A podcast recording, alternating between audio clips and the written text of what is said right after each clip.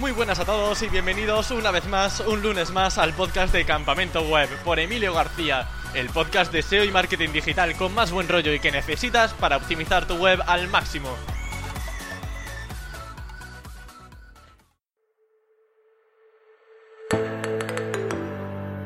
El podcast de hoy está patrocinado por la agencia de redacción de Dean Romero y Johnny Botello, contenido para SEO.com. Todos hemos pasado por el aro de tener que contratar redactores y nunca sabemos ciencia cierta si estarán a la altura de lo que exigimos. Así que servicios de calidad como estos nos permiten estar mucho más tranquilos cuando pensamos en quién confiar para los textos de nuestras páginas web. Para asegurarse de que todos los contenidos son perfectos, pasan por un sistema de verificación triple. Primero se hace una redacción inicial del post, en segundo lugar, pasa por revisores que corrigen cualquier mínimo detalle y finalmente se pule el copywriting del artículo para que sea atractivo y persuasivo. Así que si quieres una redacción perfecta para tus páginas web, contenido para SEO.com tiene todo lo que buscas. Yo que tú le daba una oportunidad.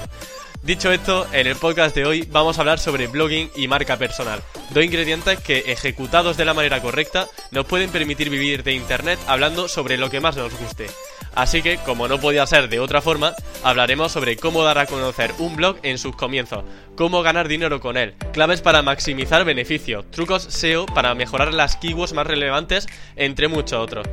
Para conocer todo esto a fondo, contamos con Rubén Alonso, el blogger detrás de miposicionamientoweb.es, un blog de SEO y marketing digital. También es miembro del Marketing Today, un portal en clave de humor sobre marketing, y dueño de GamGage, una aplicación para sacarle el máximo partido a Instagram y su capacidad de influencia.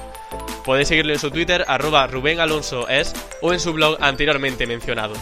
Y sin más dilación, le doy paso a Rubén Alonso. Muy buenas Rubén, ¿qué tal estás? Muy buenas, pues muy bien, muy a gusto y, sorprendido de que me invites aquí. Ah, sorprendido este por qué.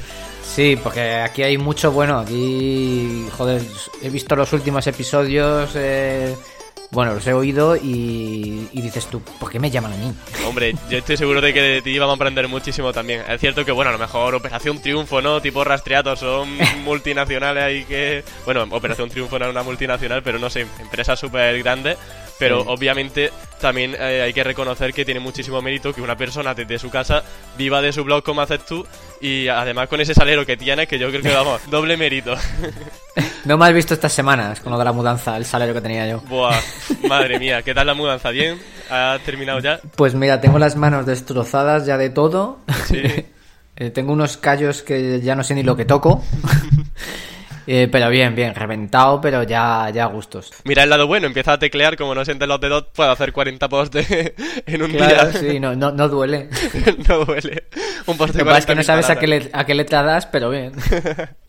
¿Y qué es más difícil, la mudanza o crearse un blog que funcione? Porque ya uh, tiene aquí experiencia en ambas cosas. Sí, cre crease un blog. Sí, porque además de mudanza ya he tenido algunas. O sea, ah. no, la primera, pero sí, crea crearse un blog, sin duda, vamos. Te quita muchas más horas. Sí, ¿qué fue lo más difícil para ti a la hora de crearte el blog o incluso hoy en día? Eh, claro, yo diría hoy en día, porque es que date cuenta que yo cuando lo creé eh, no iba ni mucho menos con la idea de vivir de ello ni de coña, ¿sabes? Entonces era, era un poco por a ver qué pasa. vamos, de hecho, yo cuando empecé mi blog personal era un, hobby, por así decirlo, en plan hablar de eh, cosas de que echaban a la gente de mi trabajo, eh, la burbuja inmobiliaria, cosas así, ¿sabes? Y ya fue cuando empecé este blog, el de mi posicionamiento web.es, cuando dije, voy a ver mm, cómo hago para posicionar esto. O sea, era un experimento in situ. Tampoco era a vistas de vivir de ello. Vale, pero tú ibas también con la idea de posicionarlo, ¿no? Decir un blog para, para conseguir tráfico recurrente. Eso es, por lo menos la idea de lo que voy aprendiendo, lo voy aplicando y a ver qué pasa. Es, ese era. De hecho, el, título, o sea, el dominio venía a ser eso, era mi posicionamiento web, era como voy a ver cómo lo, cómo lo posiciono, ¿no? Sí. Era algo así. Claro, eso, claro, cuando, hoy en día eh, intentar hacerlo para vivir de ello no es que no sea imposible, pero es jodido, es muy jodido y, y, se, requiere tiempo y esfuerzo, pero vamos. Hmm. ¿Cuánto tardó el tuyo en generarte ingresos, más o menos? Pues mira, fue... Em, yo lo empecé el mío en agosto del 2013, este. Sí. Y es verdad que fue al año cuando empezó ya a generar, no sé si fueron... Eh, hubo un mes que yo me acuerdo que fueron 400 y pico euros que dije, ¡buah! ¿Sabes? meses antes habían dado 100, 200, 300 y tal. Y ya cuando iba que era la tendencia en alza, digo, hostia, ¿sabes? Yo creo que aproximadamente fue un año, sí, yo creo que fue un año. Vale, y la principal fuente de ingresos de mi posicionamiento web, ¿cuál es? Eh, ¿Afiliación? Afiliación, sí, pero además de cabeza, o sea, un, un 80 y pico por ciento sin duda alguna. Vale, ¿el resto de qué proviene?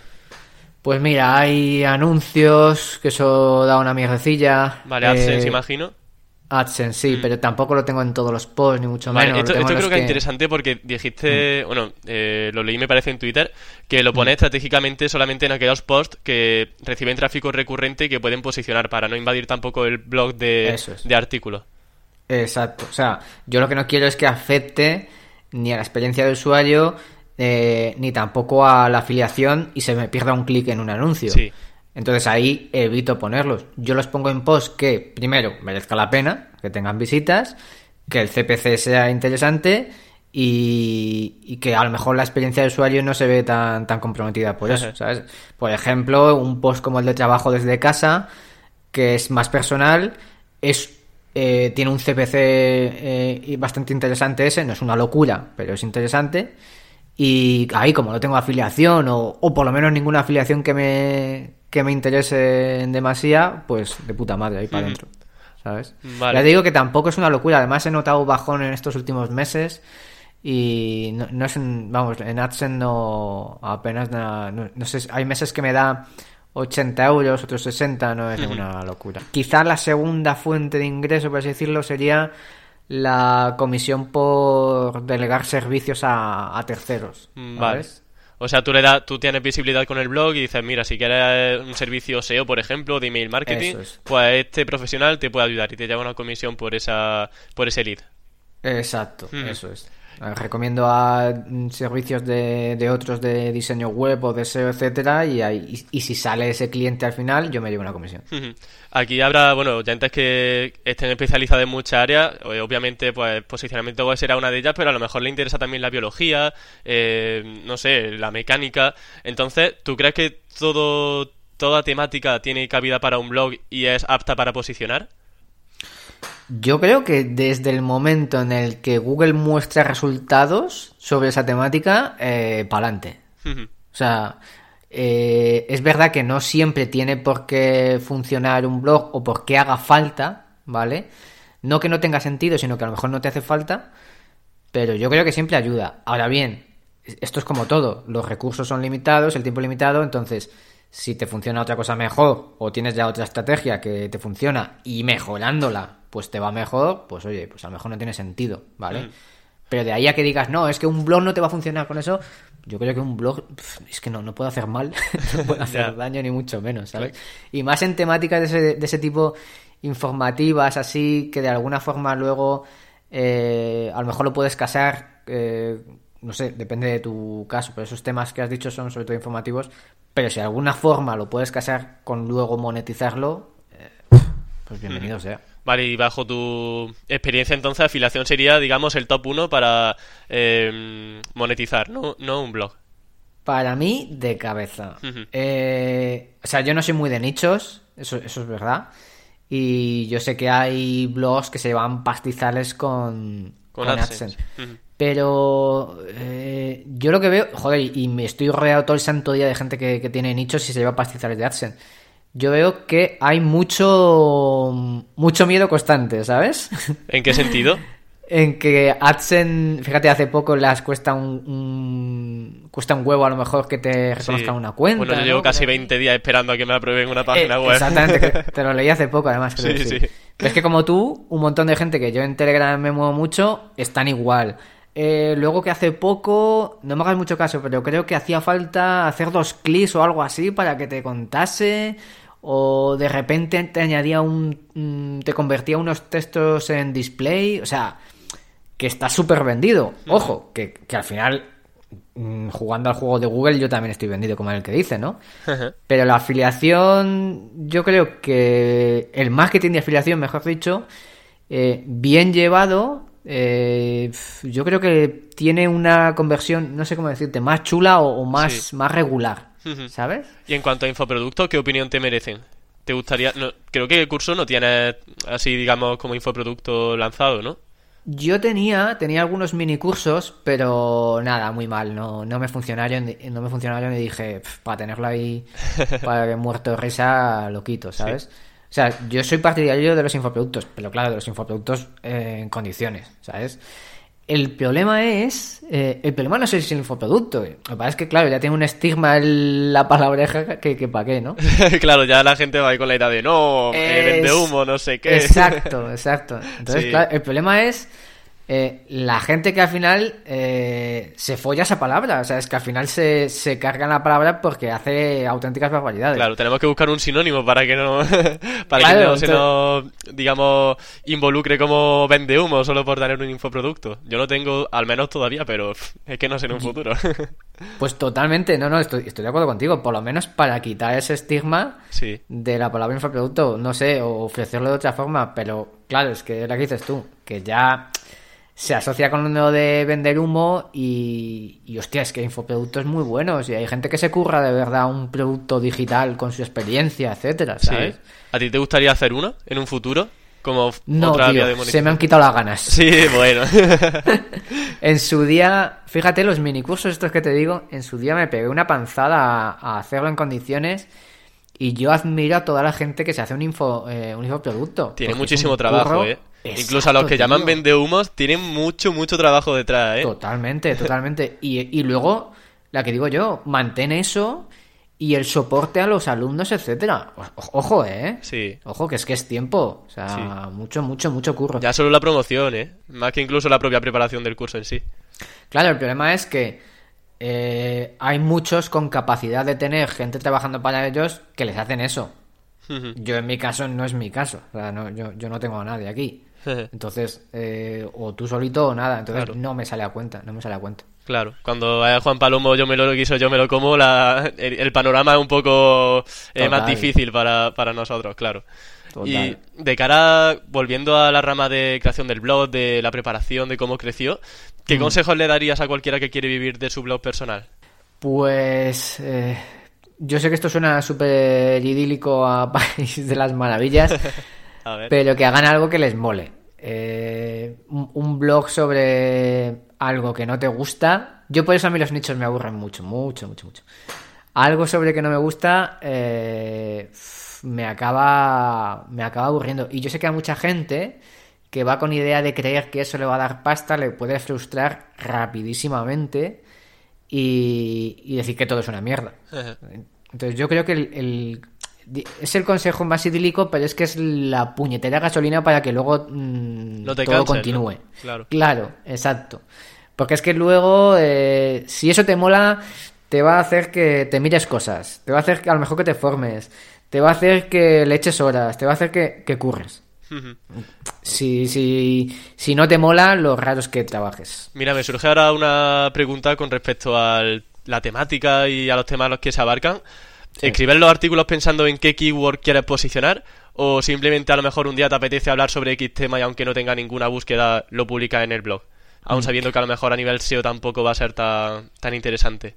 Pues he tenido de todo. Cuando, cuando me ha apetecido hablar de un tema que efectivamente es más me sale de las entrañas, me la pela que se posicione, básicamente.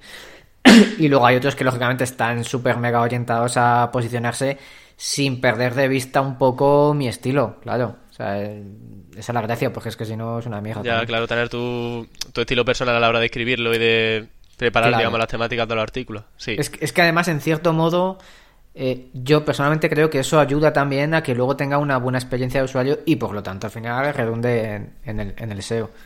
Porque al final cuando lees sobre un tema y lees lo mismo de la misma forma en mil sitios, eh, ese usuario, ese lector, no puede tener una buena experiencia en, esa, ese sitio donde lo lees. Es así. En este caso tú... sí. No, no, te iba a decir que, por ejemplo, no comenta, no comparte, etcétera. Ya, claro, al fin y al cabo tu señal de identidad, digamos que un poco eh, ese toque humorístico que le da a los artículos, ¿no? Que siempre saca una sonrisa a la gente con lo, con lo que escribe. Y no sé si, bueno, eso imagino que es lo que estabas comentando de que podía ser lo diferencial a la hora de tener una experiencia de usuario positiva. Exacto, por ejemplo. En- Genial. En mi caso yo es que yo siempre digo que a mí me, me gusta hacer lo que lo que veo en otros sitios que me mola. Y yo he leído muchos muchos blogs que me sacan una sonrisa y digo, joder, cómo mola, ¿sabes? ¿Sabes? Entonces, yo sé que eh, y- a- a- yo soy así, entonces, coño, pues eh, tengo que expresarme así en, en mi blog, ¿sabes? Y si eso es eh, te diferencia de alguna forma y a la gente le mola, al que le lee o y al que no, pues que se va a ir, pues tío, pues ya está, cojonudo, ¿sabes? Sí. Claro, al fin y al cabo también que refleje un poco tu personalidad, que no sea algo Totalmente. neutro, que no deje indiferente. Puede ser gracioso o ser súper serio, pero que al fin y al cabo que no deje indiferente a la gente. Eso es, totalmente. Es que pasar un, uno más es, es lo, lo interesante. Sí. Eh, yendo un poco por la línea de esos artículos que comentabas que sí que tenías pensado para posicionar, Sí. en tu página de inicio, debajo del listado de última entrada, tienes unos párrafos de texto en, el que, en los que hablas del blog y aprovechas también para enlazar internamente algunos Sí. de esos artículos relevantes como el de cómo crear tu blog o como el de mejor curso de SEO, que al fin y al cabo están súper enfocados a dos keywords eh, bastante potentes. Sí. ¿Tú notaste que funcionó implementar ese contenido y esos enlaces en el home? Eh, ¿O es más sí. que nada por tranquilidad? No, no, yo sí que noté mejoría. Sobre todo mejoría para posicionar la propia home. O sea, ese contenido fue pff, fundamental, Sí. ¿sabes? Para posicionarme por SEO y posicionamiento web, etcétera. Y, y a partir de ahí quería dar caña también eh, a esos posts de, en los que enlazo. Y sí que es verdad que noté, eh, yo creo que ahí pillaba el, el Anchor Text porque ahí van a, a- a fuego, a muerte el Claro, Anchor lo que tiene más autoridad, claro, hay que aprovecharlo. Exacto. Entonces aproveché eso para decirle a Google claramente eh, por lo que me quería posicionar. Claro. Yo sí que lo noté, ¿eh? Sobre todo el contenido para posicionar la home, una barbaridad, tío. Eh, ¿Cómo lo ideaste? ¿Fue eh, alguna estrategia de keyword research en concreto?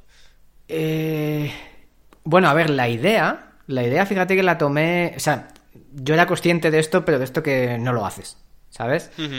Y al final cuando hice el, el curso este de DIN, de disparar tus visitas, él lo explicaba y dije, coño, lo voy a hacer ya una santa vez, ¿no? Y ahí noté la diferencia.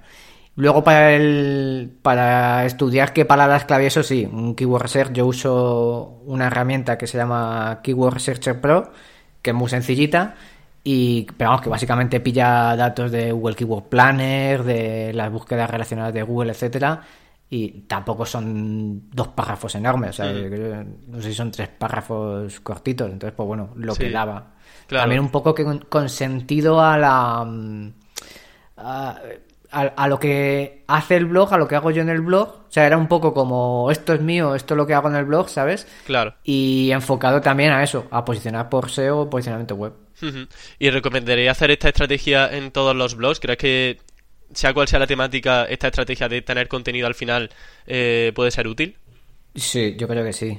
Al final o al principio. Yo en mi caso es que eh, la home, date cuenta que es un blog y yo lo que veía que tenía sentido es que si la gente entra ahí viese un blog. Es decir, viese artículos. De hecho, a mí esto de la landing inicial no me mola. ¿Sabes? No, eso de pedir ya directamente, ¿sabes? El típico about default donde pones tu foto, Sí. captar.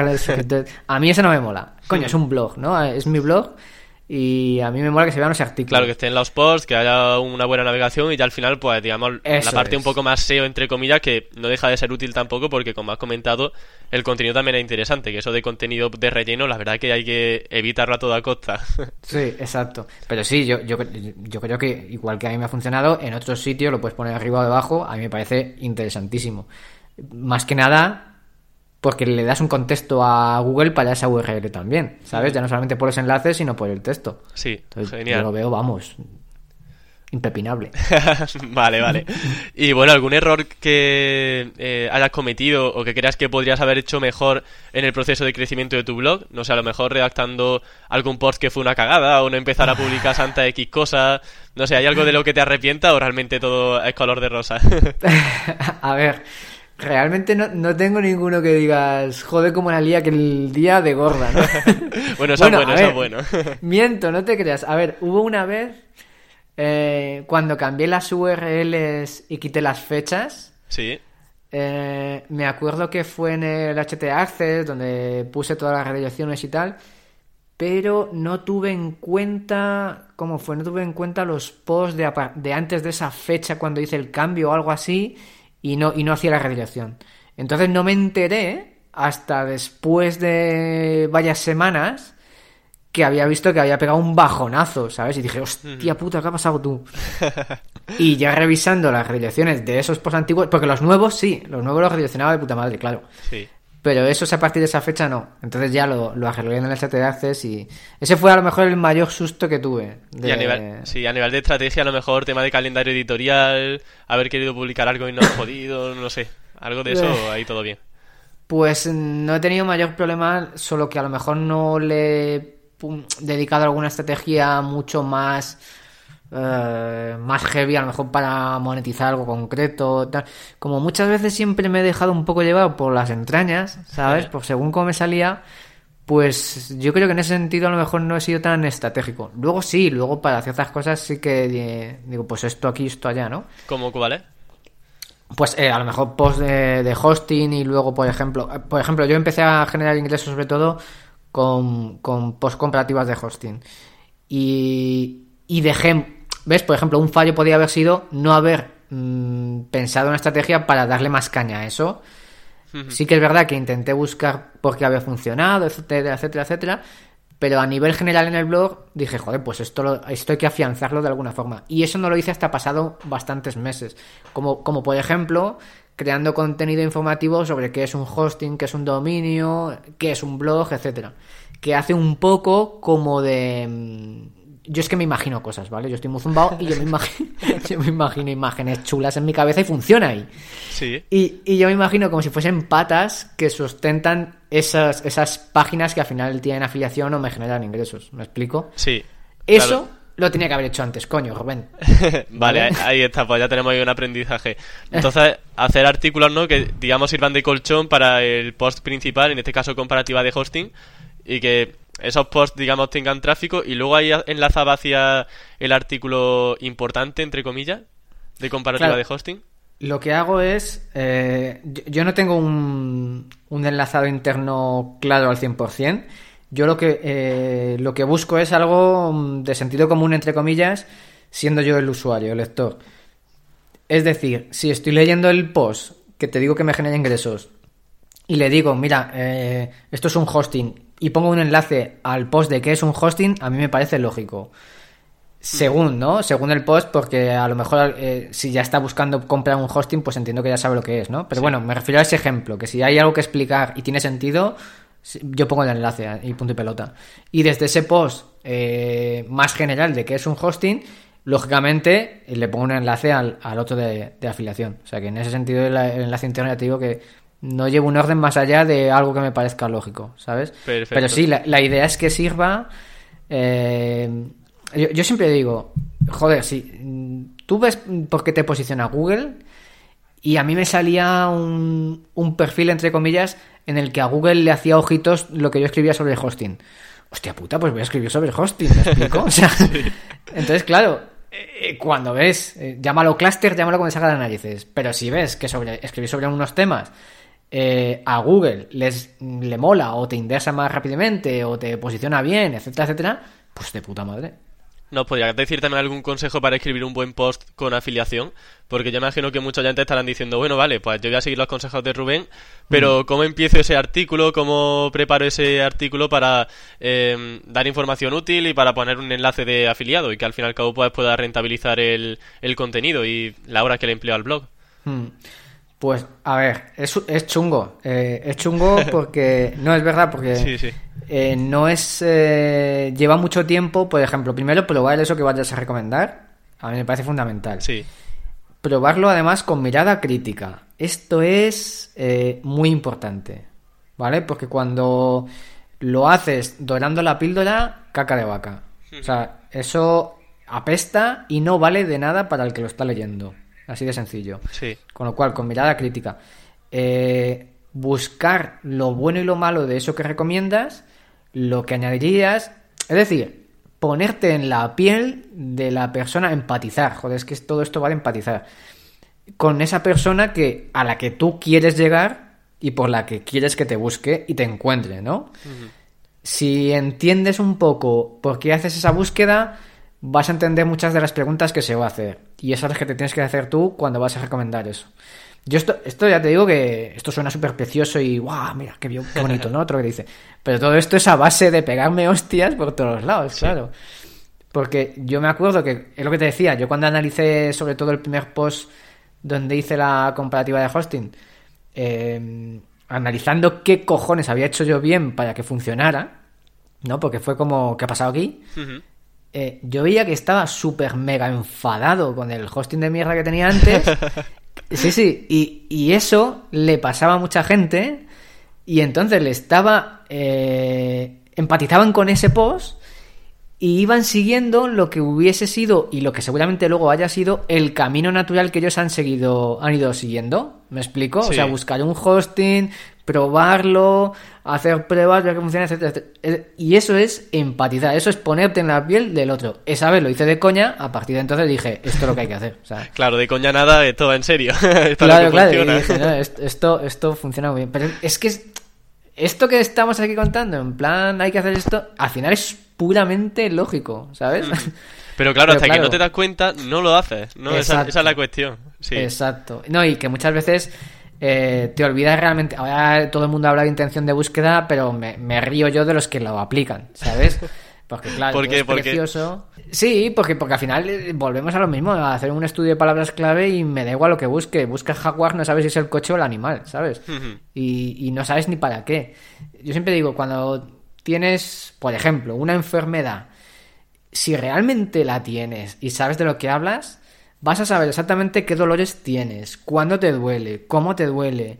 Eh, si tienes una almorrana, coño, vas a, vas a estar buscando a lo mejor algo para apoyarte que no te duela o lo que sea. ¿Me explico? O sea, cuando te estás en esa posición, sabes exactamente lo que va a buscar esa persona. Si tienes una almorrana y solamente quieres poner eh, una crema, pues ¡ay! No, no llegas igual, ¿sabes lo que quiero decir? Genial. Eso, eso. yo creo que ha quedado bastante claro. De hecho, me han gustado muchísimo los ejemplos que has comentado. Creo que queda todo. La almorrana quizá demasiado visual, pero. bueno, eso porque tú te lo has imaginado. Pero fuera esta imagen. bueno, eh, vamos a pasar, vamos a pasar página. Y me gustaría preguntarte ahora sobre cómo dar a conocer el blog en sus primeros momentos. Porque yo creo que esto es casi la pregunta de oro que todo el mundo se está preguntando. Es como, yo creo mi blog, vale, pero ahora, ¿cómo hago que crezca? ¿Cómo fue en tu caso ese proceso de, crecimiento? Yo, eh, yo me movía mucho en otros blogs, comentaba mucho en otros blogs eh, y participaba mucho en Google Plus, ¿vale? En Nomine Pate de Philly. Eh, porque Google Plus tenía comunidades en las que se pedía ayuda y fíjate, es que no lo hacía con esa intención. ¿Vale? Pero luego veía que participando en comunidades y ayudando en cosas que yo sabía, eh, la gente te iba eh, conociendo y reconociendo, ¿sabes? Sí. Y eso ayudaba indirectamente al blog muy mucho. Y de hecho así luego conocí a muchos bloggers también importantes, etcétera, etcétera, que luego al final el networking y, y el enlace, los enlaces que te ponen y todo esto son brutales. Pero claro, si no participas en algún lado, si no aportas nada, ah, ¿por qué iban a visitarte? ¿Por qué tu blog tendría que ser algo, no? ¿Me explico? yo creo que esa, participar es fundamental, hay que moverse. Hmm, claro, si no también, si te quedas, digamos, encerrado en tu círculo y no amplías posibilidades, al hmm. fin y al cabo es... en mi caso fue también así, es decir, abrirme en comunidades y a partir de ahí la gente también conoció el blog. Ya me conocía hmm. un poquito de antes también. Exacto. Yo es que yo me acuerdo que, mm, eh, por ejemplo, un ejemplo, ¿eh? en Mod, en el blog de Mod, que yo lo leía mucho, sí. me acuerdo que había un post sobre eh, una fórmula más o menos que se habían sacado así para medir eh, cómo era la, la autoridad que podría tener un post en función de la longitud, el dominio, etcétera, etcétera, ¿no? Y, yo me acuerdo que puse un comentario y, dije, ostras, yo creo que en esa fórmula falta, por ejemplo, eh, el autor del post. Es decir, no es lo mismo, por mucho que lo escribas en el, Washington Post, eh, no es lo mismo que lo escriba yo que lo escriba Cristiano Ronaldo. ¿Me explico? Entonces, la auto... aunque sea el mismo sitio, el mismo post, lo mismo escrito, la persona que lo ha escrito es otra. Y ya solamente por eso va a tener una visibilidad detrás que, que, que lo va a encumbrar o no. Ese comentario que hice moló un huevo, llevó un montón de puntos y yo recibí muchas visitas desde el perfil de Moz gracias a eso. Hmm. Esto es un ejemplo, ¿me explico? O sea, Sí. es aparecer y, y, y hacer algo, aportar valor. Es que aportar valor que mal suena ya. Ya, pero bueno, sí, se entiende al fin y al cabo la idea. Sí, ¿no? Pues a, a eso me refiero, vaya. Sí, genial, genial. ¿Y qué hay del apartado visual? Porque, no sé, el- obviamente el blog, eh, lo más importante es el texto, el contenido que hay ahí, aportar valor, como dices, pero la parte visual imagino que también tiene un gran peso, ¿no? O no sé qué opinas al respecto. Sí, sí, bueno, yo a mí, yo me tiro, cuando hago un post, me tiro mucho tiempo maquetando el post. O sea, Con muchos emojis también, por lo que veo, ¿no? Sí, emojis y eh, cuadraditos de colores, GIF Sí. animados. Pero por eso, porque es que mm, ahora ya se hace más, ¿no? Pero en su día apenas se usaba. Y eso te mantiene en la lectura, eh, no te aburre. El escaneo se hace mejor, porque ya al final muchos no leen, sino que escanean. Pero por lo menos que ese escaneo sea más entretenido Sí. Que mm, sabes dónde captar la atención en ciertos sitios y ciertos no, etcétera. A mí me parece fundamental, porque hay por ahí Biblias que puede ser brutal el contenido, pero dices, esto no hay quien se lo coma. Claro, parrafacos sin ningún tipo de encabezado, sin negrita, así, vamos, hay montones. Claro, tío. y a nivel de plugins y herramientas, ¿utiliza algunas para la maquetación así que te sea de utilidad? Pues a ver, mira, el clásico Table of Content Plus este, eh, Vale. sobre todo para, pues eso, para poner el índice este típico, Sí. Pero para luego poner eh, cuadraditos de colores y todo esto, no tengo plugin porque eh, yo antes de tener Genesis Framework tenía otro tema que se llamaba Breeze y venía ya con, con estos diseños con shortcodes de estos. Y me Vale. molaban tanto que al final cuando me hice el cambio de DEM me los copié. ¿sabes? me, copié esos diseños a CSS, en el Functions metí las llamadas de los shortcodes y todo esto y me los meto. Y ahora ya tengo, ya me los sé de memorias. claro, los shortcodes, ¿no? los Para shortcodes me ponerlo. los sé de memoria y me los pongo cuando eso. O sea, que es, ma- es manubrio básicamente. Genial. Y a nivel de la plantilla, es decir, la plantilla en sí, ya no tanto tema de shortcodes y maquetación, Mm. ¿cómo fue el proceso? ¿Fue una plantilla medida o, o existía ya previamente? No, es el, el Genesis Framework. Lo que pasa es que, eh, es- es más, si te fijas, eh, si buscas el DEM de Breeze, eh, no me acuerdo de qué empresa, Blue Dems creo que se llamaba, eh, que era, me moló mucho la que tenía No Sin Mis Cookies. ¿vale? De la misma empresa y dije, hostia, eh, me mola este y me pillé uno parecido. Pues cuando me cambié, yo me pillé un Genesis Framework con el Metro Pro, un Childen de estos, y le hice un lavado de cara casi que lo, lo puse casi igual que el Breeze. ¿Te gustó ¿Sabes? entonces? El cambio de diseño fue casi inútil. Eh, claro, o sea, sí es verdad que noté mucha mejoría, porque es verdad que iba, estaba mucho más limpio el código, solo que yo lo embarroné otra vez, pero aún eso va bastante bien. ¿Qué cosas querías cambiar a nivel de diseño? ¿Qué te hizo saltar la alarma y decir, bueno, esto hay que cargárselo y hay que cambiarlo? Pues eh, yo creo que fue el hecho de querer optimizar al máximo. Yo es que siempre, siempre me gusta optimizar todo lo más posible. Y yo creo que fue el hecho de que el Genesis en aquel momento tenía el boom, ¿no? Sí. Y me molaba mucho, veía que en otros blogs efectivamente iba muy rápido y tal, y me molaba la idea de cambiarme a ese por eso. No era tanto eh, que fuese malo el Breeze, sino que el otro era mejor. Y esa fue la decisión que Ah. me hizo que me hizo cambiarme, sí. Vale. Y bueno, cambiamos la de tercio nuevamente porque en internet publica una cosa y a los dos días se olvida. Entonces, yo de hecho tengo tutoriales que ya ni me acordaba de que escribí en su momento hace ya años. Y sin embargo, yo sí veo que, por ejemplo, en tu caso, tuiteas con frecuencia artículos antiguos, pero que obviamente pues siguen siendo útiles en la actualidad. Eh, entonces, en este caso te quería preguntar qué herramientas utilizas para, eh, digamos, reavivar esos artículos que a lo mejor se podrían quedar en el, en el olvido, pero que bueno, ahí está Twitter también para, eh, para que se tuiteen de vez en cuando.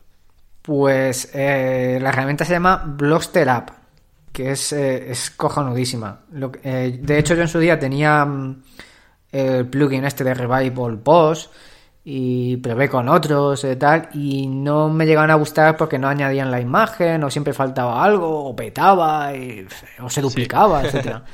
y al final encontré esta herramienta que, además la hace la hace gente de aquí de, España, está muy chula y, es externa, porque yo además quería que fuese algo externo al blog, que no fuese un plugin consumiendo recursos.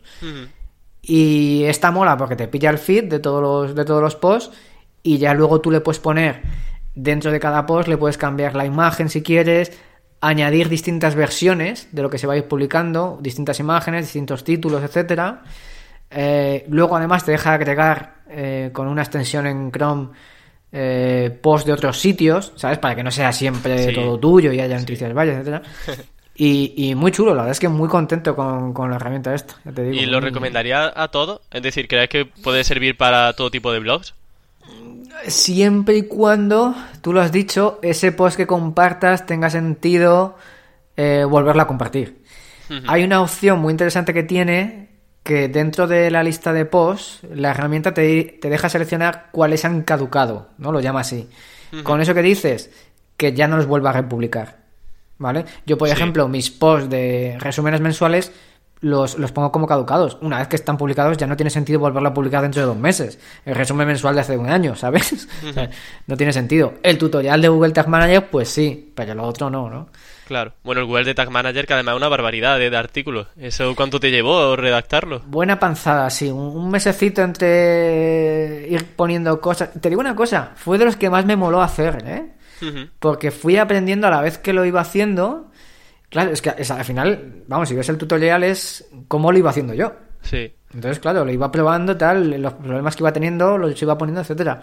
Entonces lo, lo, vas disfrutando, vas haciéndolo y te lleva mucho tiempo, pero luego, luego se disfruta. Por lo menos, no sé, para un enfermo que como yo que le mole eso, sí. Sí, bueno, yo de hecho estaba buscando tutoriales de Google Tag Manager y descubrí el tuyo tarde, pero lo descubrí, que lo tuiteé por ahí, pero me dijeron, pero si el artículo ese ya de hace unos meses. Y digo, anda. Más vale tarde que nunca. Claro, claro.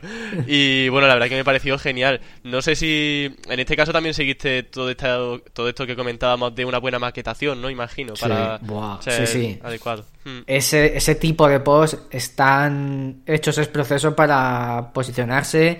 Eh, o sea, la idea es, yo aprendo, enseño cómo lo hago y quiero que se posicione. Entonces, ahí cuido, por eso te digo que el mes, el mes no es de escribir, el mes de eh, primero analizar, buscar, escribirlo, repasarlo, maquetarlo, etcétera, etcétera. luego sacar imágenes, optimizarlas, una, una panzada de currar. Pero sí, sí, ahí es fundamental precisamente eso, en posts tan largos que tengan un sentido y organizarlos bien, etcétera. Vale, genial. Y temas de maquetación, elementos que vea imprescindibles, no sé, por ejemplo, listados, eh, mm. encabezados que suele usar. Mira, hay. Se, dice muy poco, tío, y lo veo fundamental. Hay que usar espacios en blanco. O sea, líneas en blanco. Eh, y, ojo, no hablo de, de poner párrafos eh, de una sentencia, ¿no? Sino de, de. Es que a veces hay Mm, yo, sé que esto al final va a depender del diseño de cada uno, pero la distancia entre párrafos de algunos sitios no me parece suficiente, ¿vale? se te van los ojos y no descansan, como digo yo, ¿no? Sí. Y un espacio es, es que es gloria pura, tío. Un espacio es, que, es que es gloria pura. Eh, porque te, te rodea un párrafo como si fuese un cuadrado, tú no lo ves, pero esos espacios en blanco te hacen un, cuadrado y es dices, vale, tengo que leerme este trozo, el siguiente. Eh, espacios entre imágenes, igual, ¿sabes? Antes de la imagen, después. Es que es... Mm, yo, me encanta, Rubén, me encanta, porque es que coincido contigo y nadie lo había dicho hasta el momento. es que, claro, es, algo visual que mm, tu mente lo ve, pero tú no lo entiendes, por así decirlo, ¿no? O sea, dices, no, algo tiene que me mola este post. Sí. Y yo lo he visto en muchos sitios. Eh, sí, tienes listados, tienes títulos, tienes no sé qué. Pero, por ejemplo, un párrafo y al, y al momento, en la siguiente línea, tienes un título H2. ¿Sabes? sí.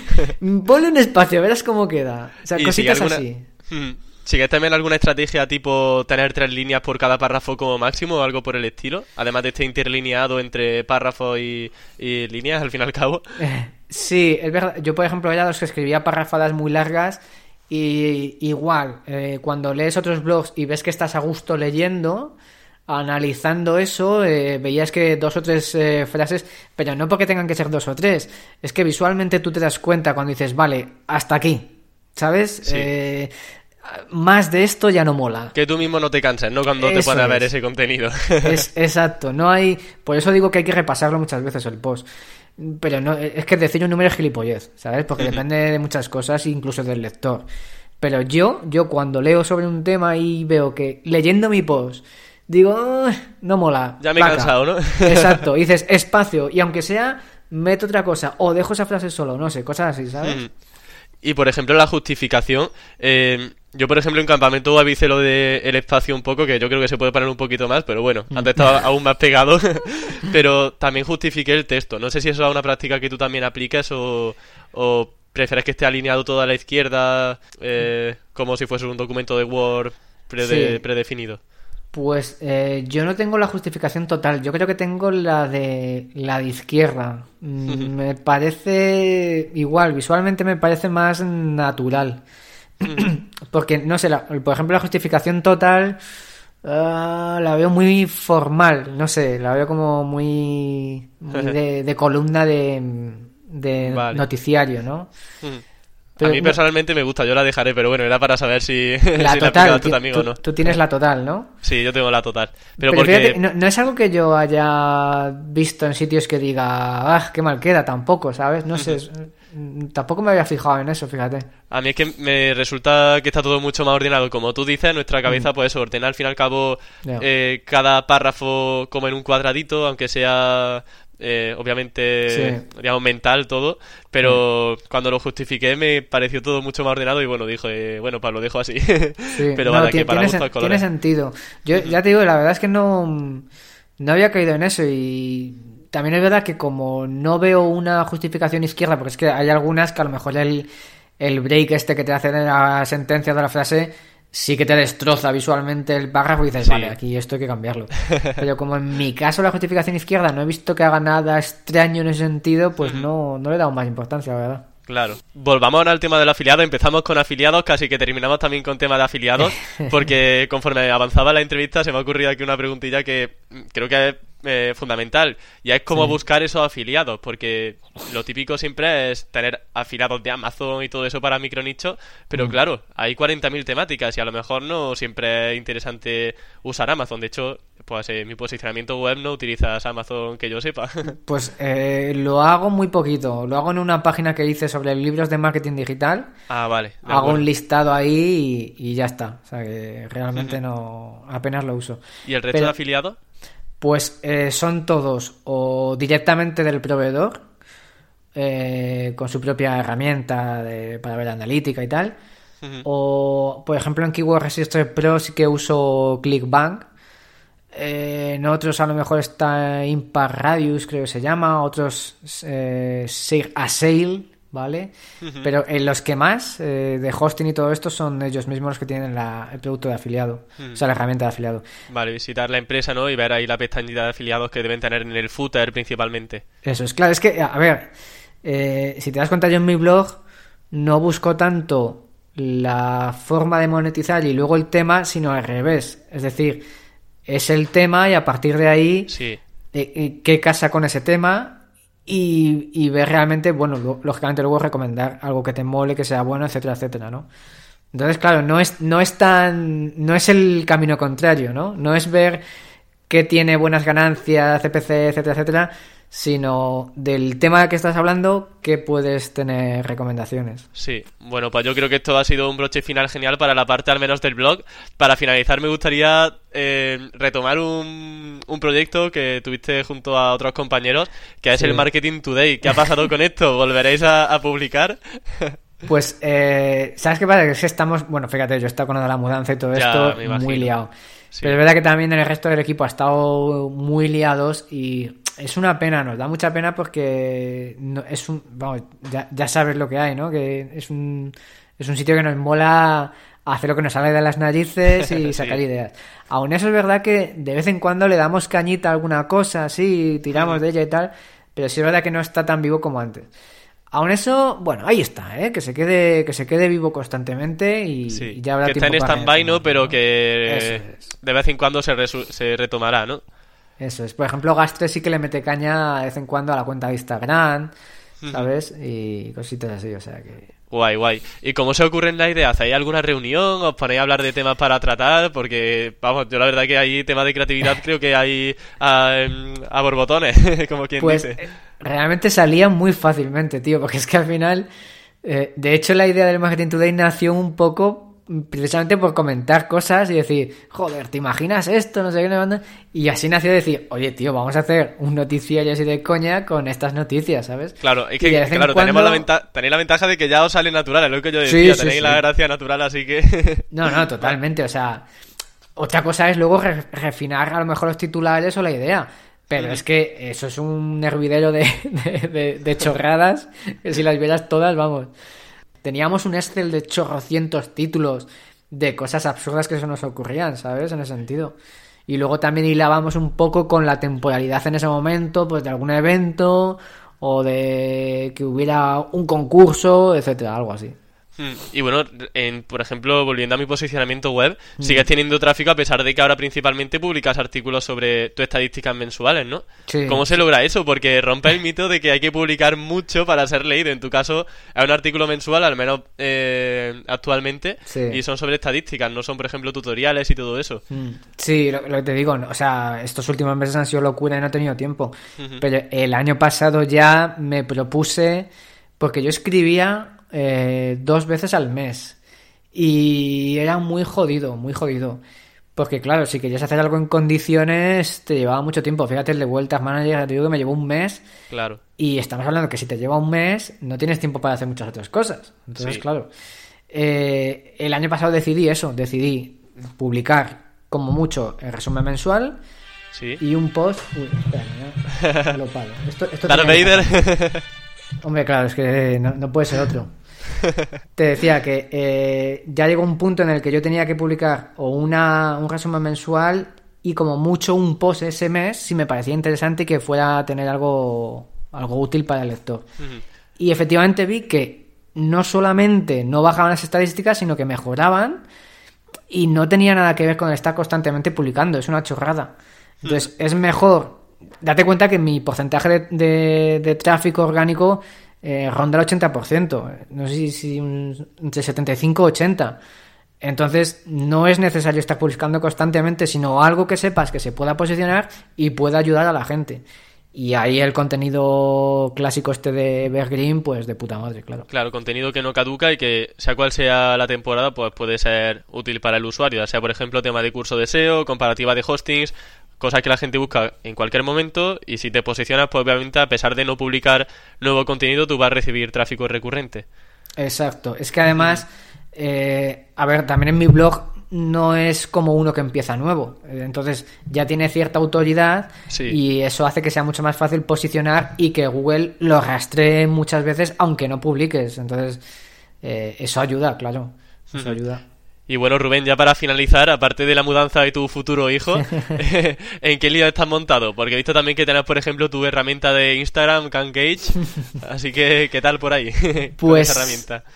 Muy bien, tío. La verdad es que a ver, es algo que me molaba mucho de hace tiempo, ¿no? Eh, Desarrollar aplicaciones. Ya en su día hice, en su día hace años, estando en la universidad, hice dos y me molaba. Y fue justamente a raíz del curso este que sacó Rubén Murcia, eh, que sacó un curso de, de desarrollo de apps y monetización y dije, tengo que hacerlo y, y sacar algo porque me apetece. Sí. Y joder, me apetece. O sea, luego ya picando código, dices, ¿cómo me mola? ¿Vale? Ya me acuerdo de esto, de- del gustillo que daba. Y más cuando lo es para ti, ¿sabes? Eso mola Sí. mucho. Y muy bien, la verdad es que, joder, la aplicación me ha.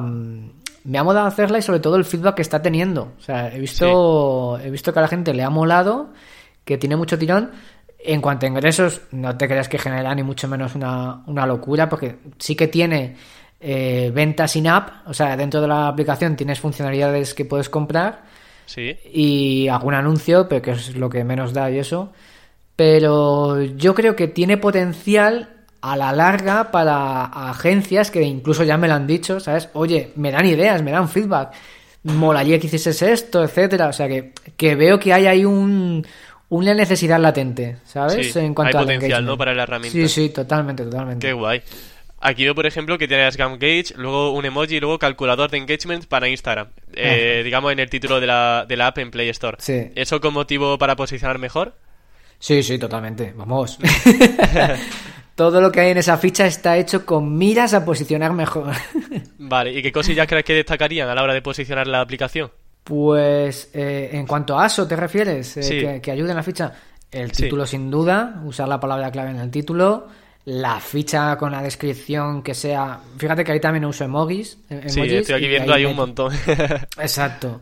Que llame la atención, que, que expliquen qué hace, meter ahí... eh, Lo bueno del, del ASO es como el SEO hace cinco años, ¿no? o sea, eh, es verdad que cada vez lo están cuidando más. A mí me, me avisaron de que... Me dijeron, eh, que estás metiendo muchas keywords no relacionadas y tal. Que dije yo, bueno, no sé, ¿quién eres tú para decir si esto está relacionado o no? ¿no? Pero bueno, el- están ahí atentos, ¿no? sí. Pero sí, la- en la ficha, importantísimo la, mm, la entidad visual, vamos a decir, o sea, el diseño, tanto del icono como de las imágenes y el vídeo, si, si tienes un vídeo. O sea, eso es porque mm, es por donde entra por los ojos cuando alguien está buscando la aplicación, tío. Qué es guay, qué guay. Oye, pues interesantísimo. Pero Y de, esto, bueno, ya- de esto sí. Daniel Pérez es el fucker master of the universe que, que Sí, que tenemos controla, entrevista con él, así que Sí, bueno, sí. si alguien está interesado en ASO, que mire también la entrevista de Daniel Peris, que es un genio y nos ofreció una entrevista bastante interesante sobre posicionamiento de apps. Mm. Y bueno, Rubén, ya sí que sí, la última pregunta, que Dale. aquí no te dejo escapar porque vamos, cada vez se me ocurren nuevas ideas para preguntarte. Así que la última sería dónde te, dónde te vamos a encontrar en un futuro. ¿Tienes algún proyecto pensado o seguirás en la línea con tu blog y con tu eh, aplicación y tus podcasts nuevos? Pues no tengo nada a futuro visto, tío. No. No sé, no, no- la verdad es que no he, no he pensado. en- Es que hoy en día hacer planes a futuros a cinco años, por ejemplo, ya me parece una locura. Viendo cómo Sí. cambia todo tan exponencial. ¿Y a corto plazo algún proyecto nuevo que tenga en mente? A corto plazo lo que me molaría es eh, darle caña al, al podcast y al tema de las apps. O sea, es, es lo que más me llama ahora. Eh, mantener el blog, lógicamente a mí el blog me mola mucho escribir, esto es así, Sí. y leer. Pero sobre todo el podcast que he visto que tiene mucho tirón, si no, no estaría aquí hablando contigo. Eh, que además, eh, bueno, lo hablábamos antes of the record, que es muy Sí. personal, ¿no? Y eso mola mucho. Y el tema de las apps que me ha, me ha vuelto a picar el gusanillo. Es- así a corto plazo es lo que más me llama. Pero también te digo, voy a tener un peque, tengo una niña de tres años, a corto plazo ahora mismo quiero dormir ya. Antes de Vale. empezar quiero dormir ya. Claro, lo primero vivir, ¿no? Y dormir Eso. y luego ya pues el O sea, resto. sí, necesidades básicas de un ser humano y luego ya lo que dé. genial, genial.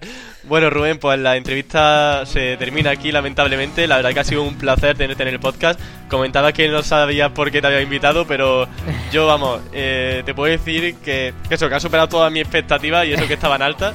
Así que de verdad que, vamos, ha sido un lujazo tenerte aquí en el podcast. Así que muchísimas gracias por venir. Muchas gracias a ti, tío, que ya te digo, yo llevo escuchando este podcast desde hace un huevo de tiempo, me encanta y para mí es un lujazo, te digo. Qué bien, eh, Rubén, pues me alegro un montón. Muchas gracias. A ti, un tío. abrazo. Un abrazote. Y así despedimos el programa de esta semana. Muchas gracias por estar ahí al otro lado del auricular, al otro lado del móvil, de la pantalla de lo que uses para escuchar el podcast. Y que siempre es un placer poder acompañarte estos minutos con un gran invitado como es Rubén Alonso. Así que lo dicho, muchas gracias por estar ahí. Ya sabéis que en campamentoweb.com tenéis toda la información de este podcast, al igual que el resumen de muchos otros eh, episodios anteriores.